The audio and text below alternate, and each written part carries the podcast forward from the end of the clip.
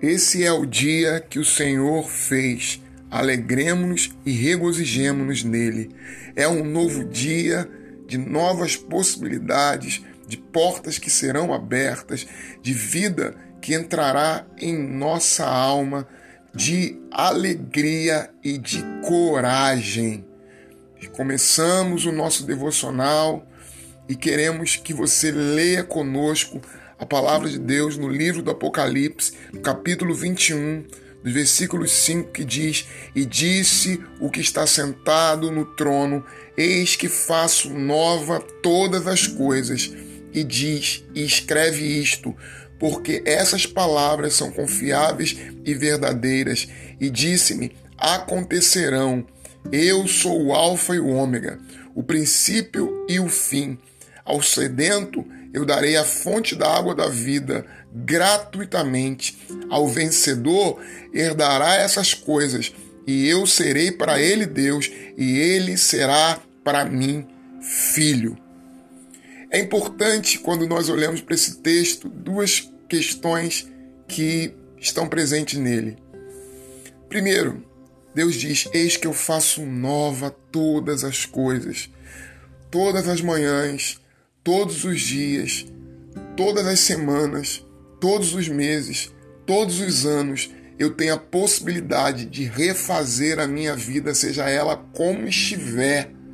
A cada manhã eu sei disso, que Deus me deu a oportunidade de viver uma vida diferente, melhor, de poder consertar os meus equívocos, de poder me reconciliar com quem quer que seja, me reconciliar com a vida, me reconciliar comigo mesmo, abandonar a minha procrastinação, abandonar a minha covardia, abandonar a minha preguiça e me colocar no lugar correto que Deus deseja que eu esteja, não pela minha força, não pelo meu poder. Eu não estou falando aqui de confissão positiva.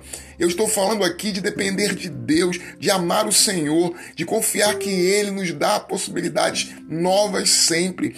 Não é na força do nosso braço, não é na força do nosso pensamento, é centralizando Cristo em nossa vida e dizendo para Ele e crendo nele e falando com a nossa boca, eu creio que o Senhor faz nova todas as coisas.